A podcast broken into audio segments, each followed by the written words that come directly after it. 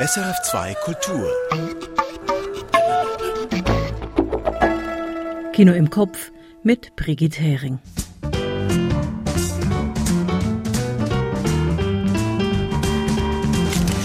Wir nehmen heute noch einmal Abschied von Jean-Luc Godard und Alain Tanner. Und wir heißen neue Kinofilme willkommen. Das packende Aussteigerdrama Chill, Michael Sennhauser hat es gesehen. George Wirsch bespricht den neuseeländischen Spielfilm Juniper mit Charlotte Rampling in der Hauptrolle. Und Susanna Petrin hat den schweizerisch-ägyptischen Film Mahatta gesehen. Ein stimmungsvolles Porträt der Bahnhöfe Zürich und Kairo. Dazu gibt's wie immer die Kurztipps und eine Tonspur zum Erraten.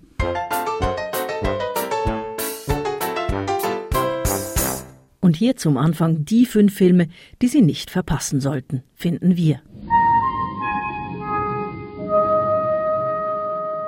Chill von Stephen Michael Hayes. Hippie-Albträumer, ein chronogeschichtetes Aussteigerfamiliendrama als Spiegel unserer Zeit. Gedreht im Schweizer Jura, angesiedelt in den Wäldern Montanas. Erstaunlich stark. Chill von Stephen Michael Hayes. Mehr dazu gleich. Mahatta. Side Stories from Main Stations von Sandra Gysi und Ahmed Abdel Mohsen. Das Getriebe der Hauptbahnhöfe von Kairo und Zürich rhythmisch aufbereitet zu einer betörenden Leinwandsymphonie. Mahatta Side Stories from Main Stations von Sandra Gysi und Ahmed Abdel Mohsen. Auch dazu gleich mehr. Nos Utopies communautaires. Die Kunst des Zusammenlebens von Pierre-Yves Bourgeot. Wie realisieren die 68er ihre einstigen Gemeinschaftsentwürfe im Alter? Der Doc-Film macht Mut, weil er Menschen zeigt, die ihre Ideale behalten haben, ohne ideologisch zu verhärten. Nos Utopies communautaires, die Kunst des Zusammenlebens von Pierre-Yves Bourgeot. Drei Winter von Michael Koch. Nicht der erste Schweizer Spielfilm mit einem Urner Bergdorf als Kulisse. Aber der hier nutzt die steile Landschaft geschickt, um eine tragische Liebe ins Sagenhafte zu überführen. Drei Winter von Michael Koch. The Hill Where Lionesses Roar von Laila Bashrami. Aus Perspektivenlosigkeit im Balkan wird kriminelle Energie. Doch statt Bonnie und Clyde gibt es in diesem Spielfilm Bonnie, Bonnie und Bonnie. Ein junges Frauentrio fährt im Kosovo die Krallen aus. The Hill Where Lionesses Roar von Laila Bashrami.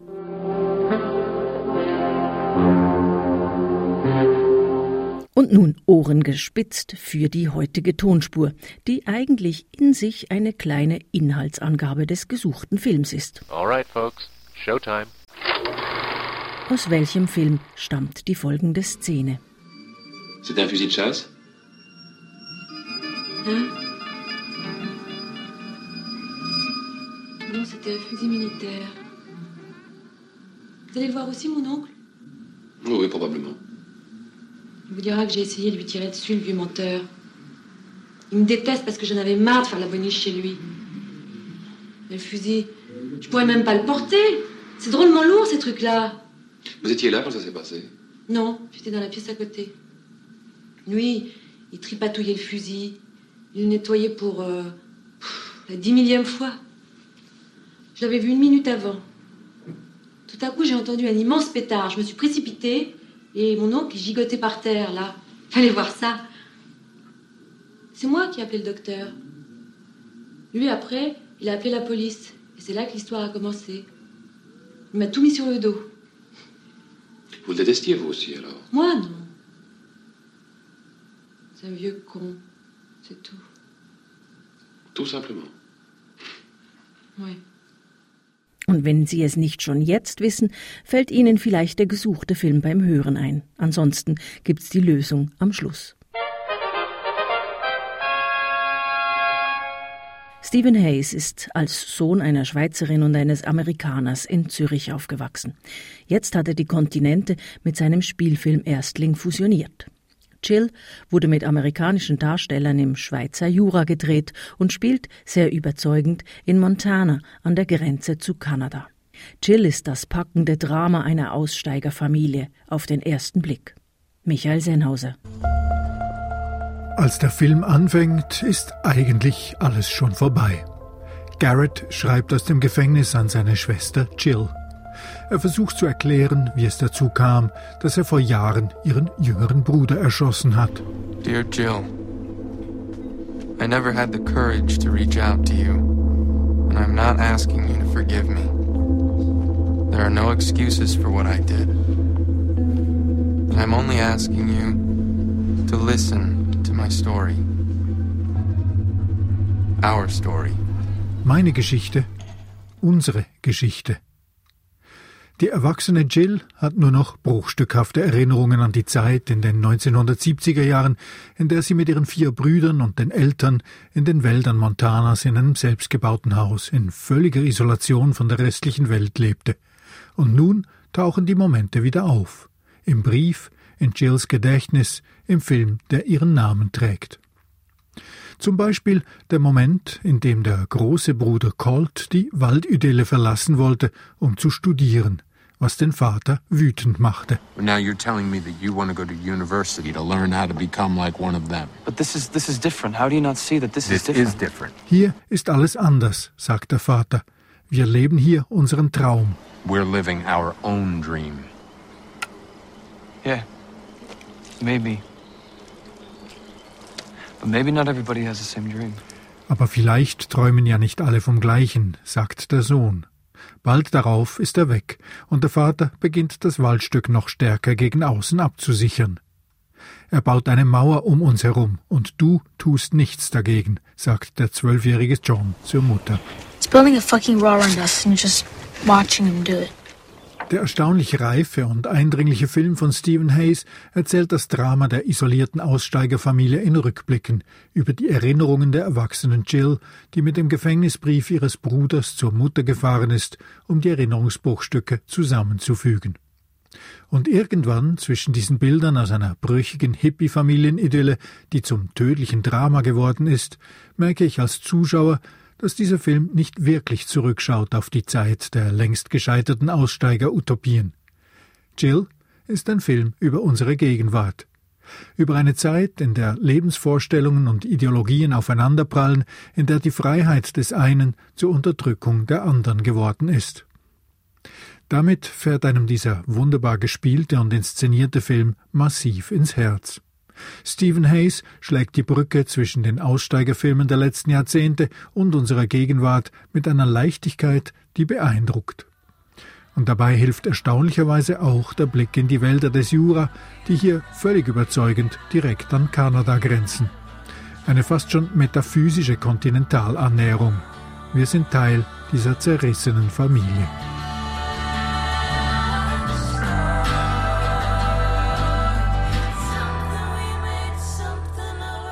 Chill von Stephen M. Hayes läuft im Kino. SRF hat diesen Schweizer Film co-produziert. Ein 17-jähriger Internatsschüler mit depressiven Schüben und einem Autoritätsproblem soll sich in einem heruntergekommenen Landhaus um seine Großmutter kümmern. Keine einfache Aufgabe, denn die mürrische Seniorin sitzt mit gebrochenem Bein im Rollstuhl und ist schwer alkoholabhängig. Ob das gut geht mit dieser heiklen Zweierkonstellation, das gibt's zu erfahren im neuseeländischen Spielfilm Juniper. George Wirsch. Juniper, das ist Englisch für Wacholder. Wacholder Schnaps ist bekannt als Gin. Und Gin, das ist nun das Leibgetränk der 77-jährigen Ruth, gespielt von Charlotte Rampling. Wobei Leibgetränk ist untertrieben. Ruth schüttet Gin in sich hinein, Tag ein, Tag aus, auf ihrem Wohnzimmersessel. Und da sie neu von ihrem Enkel häuslich betreut wird, klärt sie diesen auch gleich darüber auf, wie er ihre Flüssigkeitsdiät dosieren soll. Gin kommt bis hierhin im Krug. Wasser bis hier und dann eine gepresste Zitrone. Gin to here, water to here, and a squeeze of lemon. Gin to there, water to there. You heard. So that's half gin and half water. You retarded? Bist du behindert? fragt die Großmutter den Enkel. Nein, ist Sam nicht. Aber der Teenager hat eigene Probleme und braucht keine beduselte Schrulle, die ihn herumkommandiert. Und damit sie das auch versteht, füllt er den Krug absichtlich falsch. Ein Drittel Gin. Das kommt dann allerdings schlecht an bei Ruth. Sie wirft mit einem Trinkglas nach Sam, verfehlt ihn knapp, worauf dieser sie herausfordert. Noch ein Versuch? Ich bleib hier stehen. Don't you dare!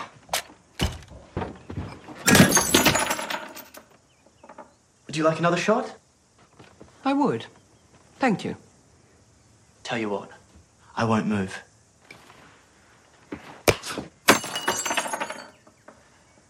Finished? Seems I run out of ammunition.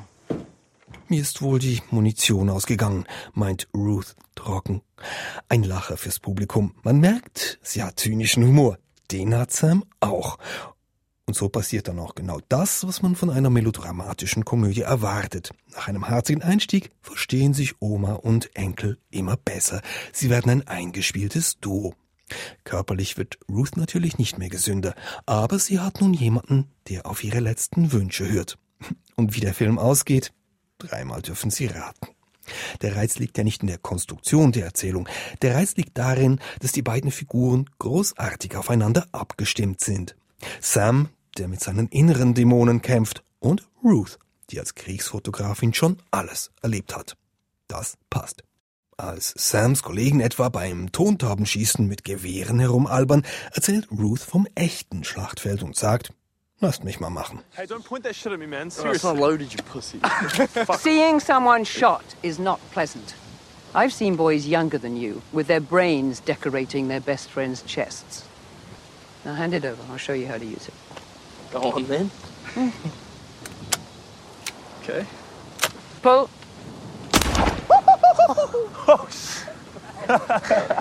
Again. Im Gegensatz zu Ruths Schießkünsten ist Juniper kein großer Wurf.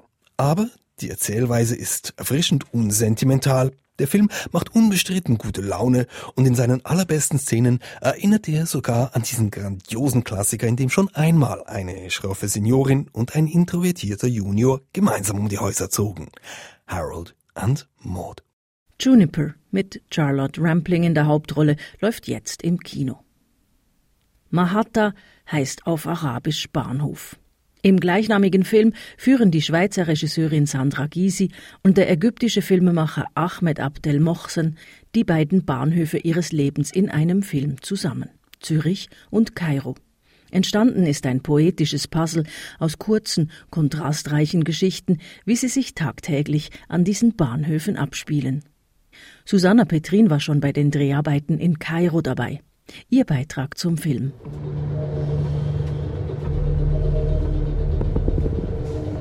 Ein Zug fährt im hellen Junisommerlicht in den Bahnhof Zürich ein. Wir sehen die uns so vertrauten weiß-blau-roten SBB-Waggons. Schnitt. Nahansicht eines Gleises. Es ist offensichtlich aus verschiedenen Stücken zusammengeschweißt. Sind wir hier noch im cleanen Zürich? Nein, wir sind plötzlich in Kairo, wie optisch und akustisch schnell klar wird.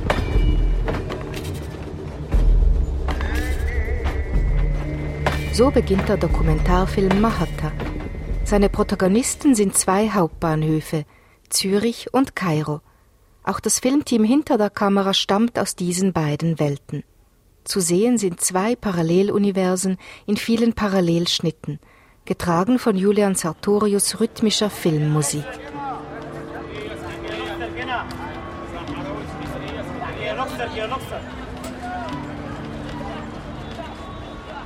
Vielleicht gibt es keinen Ort, der mehr über die Mentalität eines Landes aussagt als sein Hauptbahnhof. Stereotypen scheinen unvermeidlich. Hier der so zuverlässige, hyperpünktliche Taktfahrplan, dort museal anzuschauendes Rollmaterial, das wundersam weiter rollt und rollt. Hier eine luftige Halle aus Stein und Glas, dort üppig goldene Pyramidendeko. Doch das Regieteam zeigt auch unerwartete Aspekte beider Bahnhöfe. In Zürich steigen wir mit der Sicherheitsbeamtin Marina auf die Dächer und in die Katakomben. In Kairo wird ständig irgendwo etwas gereinigt, die Arbeitszeiten sind länger als in der Schweiz, die Menschen stolzer auf ihre Aufgaben.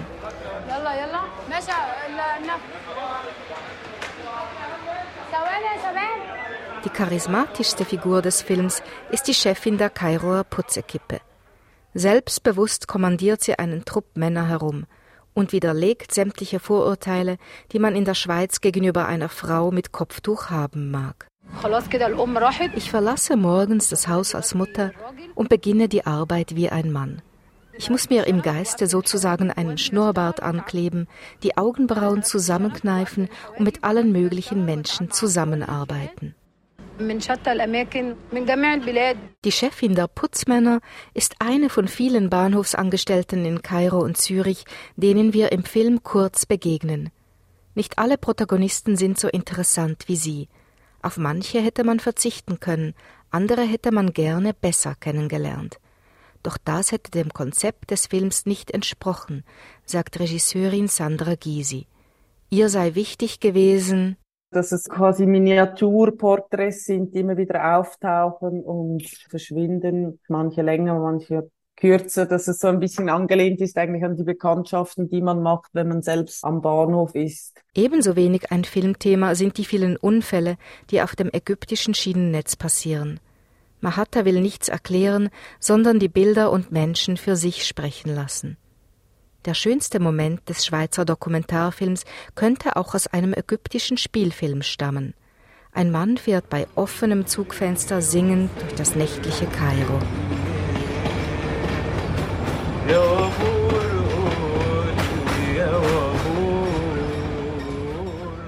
Mahatta läuft jetzt im Kino. Und nun leider zu zwei Abschieden von bedeutenden Filmemachern. Am letzten Sonntag starb der Genfer Regisseur Alain Tanner, 92-jährig.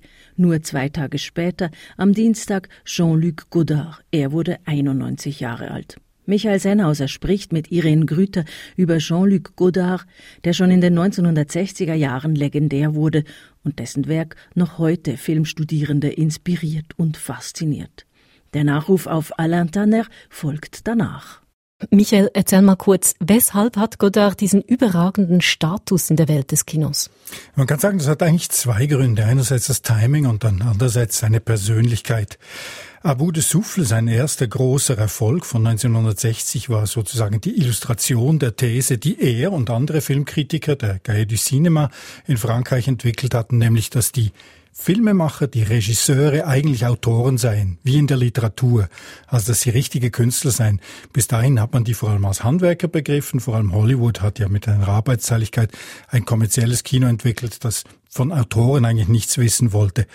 Und dieser Film Abu de Souffle war sozusagen die Illustration der Idee, dass man einen Gangsterfilm aller Hollywood machen kann, aber in der Realität, die vorhanden ist, nämlich mit wenig Geld, mit einem Rollstuhl statt auf Schienen, mit einer Kamera draußen statt im Studio und mit mehr oder weniger improvisierten Dialogen zwischen den Leuten, die eigentlich ziemlich realistisch wirkten. Die Nouvelle Vague, also diese Bewegung, die liebte das Kino, aber sie wollte es selber machen und das ohne die großen Studiokonventionen, ohne das Geld und eigentlich so en copain. Also die Kleinen wollten es selber machen mit wenig Geld. Also Konventionen über Bord werfen, das war das eine, was zu Godards Status führte. Wo kommt jetzt die Persönlichkeit ins Spiel? Ja, als Sohn aus einer Pariser Bankierfamilie. Als Bourgeois eigentlich war er schon früh ziemlich revolutionär, also konträr eingestellt. Und er gab sich stets als Revolutionär auch privat, auch nach seinen großen Erfolgen. Er hat die immer etwas heruntergespielt und hat mit seinen eigenen Verhältnissen weitergefilmt, also auch seine Verhältnisse zu seinen Frauen die Frauen, die er geheiratet hat, die Frauen, mit denen er gelebt hat, mit denen gefilmt hat, das waren eigentlich die gleichen. Und die Geschichten, die Diskussionen, die Streitereien, die Ideen darüber, wie sich die Geschlechterverhältnisse ausnehmen müssten, das ist alles in die Filme eingeflossen. Also die, vor allem die 60er Jahre Filme, die waren im Prinzip so eine Art Selbstfindungsprozess für diese Generation und hat deswegen auch funktioniert für genau diese Generation. Dann hat er seinen marxistisch-sozialistischen Thesenbündel auch beibehalten und hat das in Filme eingebaut, die er später gemacht hat. Einer der großen war Le Mépris mit Brigitte Bardot. Das ist eine Satire auf den Produzentenfilm und auf den Ausverkauf des Künstlers als Regisseur. Und auch da hat ihn das Leben wieder eingeholt. Also er hatte Geldgeber, die diesen Film finanzierten mit Brigitte Bardot, aber die wollten unter anderem Brigitte Bardot auch einmal nackt sehen im Film. Das hat er dann auch so inszeniert. Aber dazu hat er einen Produzenten inszeniert, der ein wirkliches Arschloch war, kann man nicht anders sagen, und hat im Prinzip die ganze Mechanismen, die Mechanismen, die er da vorgeführt hat, auch wieder entlarvt. Er hat immer die Widersprüche erkannt und hat sie satirisch umgesetzt. Einer seiner Filme war Weekend, eine lange Autokolonne im Stau, wegen einem Unfall, wird zunehmend anarchistisch und revolutionär und schließlich gibt es revolutionäre Zellen und Kannibalismus unter diesen Autofahrern, also eine vorweggenommene Satire auf unsere immobil gewordene Mobilitätsgesellschaft. Noch immer berufen sich Filmstudierende auf Godard. Woran liegt das, dass er mehrere Generationen inspiriert hat? Einerseits war er halt immer auch Theoretiker. Das heißt, er hat seine Filme auch gerne und oft erklärt und hat immer unterfüttert und hat vor allem immer erklärt, warum man das so machen muss und nicht anders. Also, dass Filme unter anderem eine ethische Basis haben müssen, also dass man nicht einfach Unterhaltung machen kann, sondern dass man nachdenken muss über die Dinge. Und dann hat er natürlich immer wieder Themen aufgenommen und er hat sich auch verändert. Er hat sich mit seinen Filmen nicht wiederholt. In den 80er Jahren hat er Sofki Böla-Vie gemacht, eine ziemliche Provokation rund um die Sexualität, den Passion, auch das wieder. Je vous salue Marie, die Geschichte der unbefleckten Empfängnis der Maria und des Josef, ein Film, der damals ein Skandal war. Und ab den 90er Jahren wurde er zunehmend analytisch, filmanalytisch auch, hat Kommentarspuren und Zwischentitel eingefügt und die Dinge kommentiert, die er gemacht hat und mit Collagetechniken gearbeitet. Das hat er dann in den letzten 20 Jahren als Experiment weitergezogen. Er hat sogar mit 3D gearbeitet in den letzten Jahren. Nur hat er nicht dreidimensionale Bilder gemacht, sondern er hat wirklich aufs linke Auge die eine Art Bilder und aufs rechte Auge ein anderes Bild gesetzt. Eine totale Überforderung, aber natürlich eine faszinierende Idee. Also einer, der forderte und der sich auch immer wieder neu erfunden hat. Michael, was glaubst du, wird bleiben von Jean-Luc Godard? Na, Godard ist zur Legende geworden, weil er das Kino liebte und weil er es kannte wie kaum jemand anders, aber weil er ihm eigentlich nie genau über den Weg traute und es auch nie unwidersprochen ließ. Und von Roll im Genfersee, wo er lebte, hat er in die Welt geblickt und sich da seine Gedanken gemacht und das immer wieder mit seinen Kinoerinnerungen verglichen und das dann eben wieder in Filme gepackt oder in seine Filmgeschichte. Das ist ein großes, mehrteiliges Werk. Und insofern ist er auch mir ein Vorbild geblieben. Also man kann mit Godard sagen, Millionen von Bildern im Kopf reichen nicht. Es braucht immer auch die Gegenthesen. Man muss mit diesen Bildern und Szenen etwas anfangen und sie in Relation setzen zu der Welt, in der wir uns bewegen. Der Genfer Filmemacher Alain Tanner galt als Vater des neuen Schweizer Films. Michael Seinhauser erinnert an ihn und sein Werk. Oh,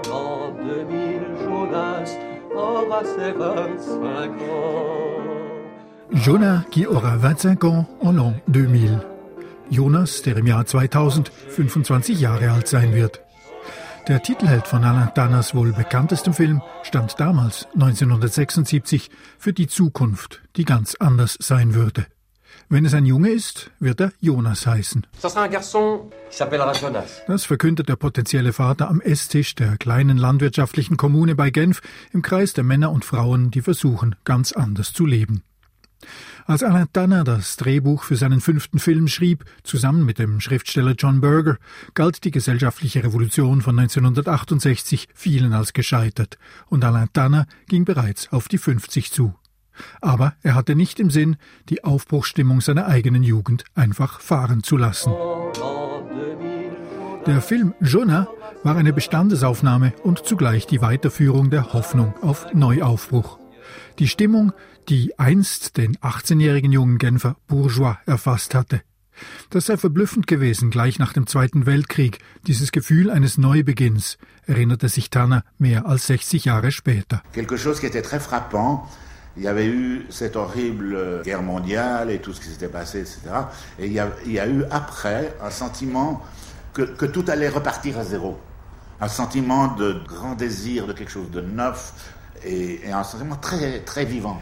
Nachdem er die ersten neorealistischen Filme aus Italien gesehen hatte, sei er nach Italien gefahren, um zu sehen, was da abging. Oui, en 47, Quand j'ai vu les premiers films du néo-réalisme italien, j'avais 17 ans, j'ai filé en Italie pour vérifier sur place. Et les voyages n'étaient pas faciles à l'époque. Hein. Außerdem wollte der junge Tanner einfach weg aus der Enge der Schweiz. Nachdem er an der Uni Genf brav Wirtschaftswissenschaft studiert hatte, heuerte er in Genua für zwei Jahre als Matrose bei der Handelsmarine an. Aber eigentlich hätte er nichts anderes gewollt, als Filme zu machen. Parce que je, je voulais rien faire. Euh, J'avais envie de, de rien, sauf de cinéma. Donc je dis, il faut, il faut bien que j'essaye d'en faire. 1955 zog Alain Tanner nach London und arbeitete für das British Film Institute. Und in London realisierte er auch, zusammen mit seinem Westschweizer Freund und Kollegen Claude Goretta, den Kurzdoc-Film Nice Time. Das restliche filmische Handwerk lernte er in Frankreich und zu Hause in der Romandie profitierten er und seine Kollegen des sogenannten Cinema Copain von der Offenheit des jungen Westschweizer Fernsehens, das sie weitgehend machen ließ. Charles Mort ou Vif, La Salamandre, Le Milieu du Monde, Tanners Filme waren gesellschaftliche Stimmungsbilder, hoffnungsfroh und oft auch verzweifelt zugleich. Und über Paris und Frankreich wurden sie zu großen Erfolgen. Tanner war Pionier und Handwerker. Mit Messidor, einem Wander-Road-Movie um zwei junge Frauen, nahm er schon 1979 im Prinzip den Hollywood-Hit Thelma und Louise vorweg. Und Tanner setzte sich jahrzehntelang kulturpolitisch für die Filmförderung ein, bis er sich mit 80 Jahren zurückzog. Und jenen, die dahinter die leichte Verbitterung eines alten Mannes vermuteten, entgegnete er noch vor ein paar Jahren am Filmfestival in Locarno, das sei nicht so. Es sei nicht einfach, nichts zu tun, aber man könne das lernen und dann sei es großartig. Effectivement, c'est très difficile de rien foutre. Euh, ça, ça s'apprend. Ça s'apprend, ça prend un peu de temps, mais lorsqu'on l'a appris et qu'on y arrive, c'est formidable. Und mit dem Abschied von Alain Tanner sind wir auch bei der Tonspur. Sie stammt aus seinem Film La Salamandre aus dem Jahr 1971. Bulle Augier spielt die junge Rosemonde, die beschuldigt wird, ihren Onkel angeschossen zu haben. Wie sie in der Tonspur auch gleich selbst dem Fernsehjournalisten Pierre erzählt. Und der wird gespielt von Jean-Luc Bidot. C'est un fusil de chasse Hein Non, c'était un fusil militaire. Vous allez le voir aussi, mon oncle Oui, oui, probablement. Il vous dira que j'ai essayé de lui tirer dessus, le vieux menteur. Il me déteste parce que j'en avais marre de faire la boniche chez lui. Mais le fusil, je pourrais même pas le porter. C'est drôlement lourd, ces trucs-là. Vous étiez là quand ça s'est passé? Non, j'étais dans la pièce à côté. Lui, il tripatouillait le fusil. Il le nettoyait pour euh, la dix millième fois. Je l'avais vu une minute avant. Tout à coup, j'ai entendu un immense pétard. Je me suis précipitée et mon oncle gigotait par terre, là. Fallait voir ça. C'est moi qui ai appelé le docteur. Lui, après, il a appelé la police. Et c'est là que l'histoire a commencé. Il m'a tout mis sur le dos. Vous le détestiez, vous aussi, alors? Moi, non. C'est un vieux con. C'est tout. Tout simplement. Oui. Das war's von der Filmrolle für diese Woche. Ich bin Brigitte Hering und ich wünsche Ihnen viel Vergnügen im Kino.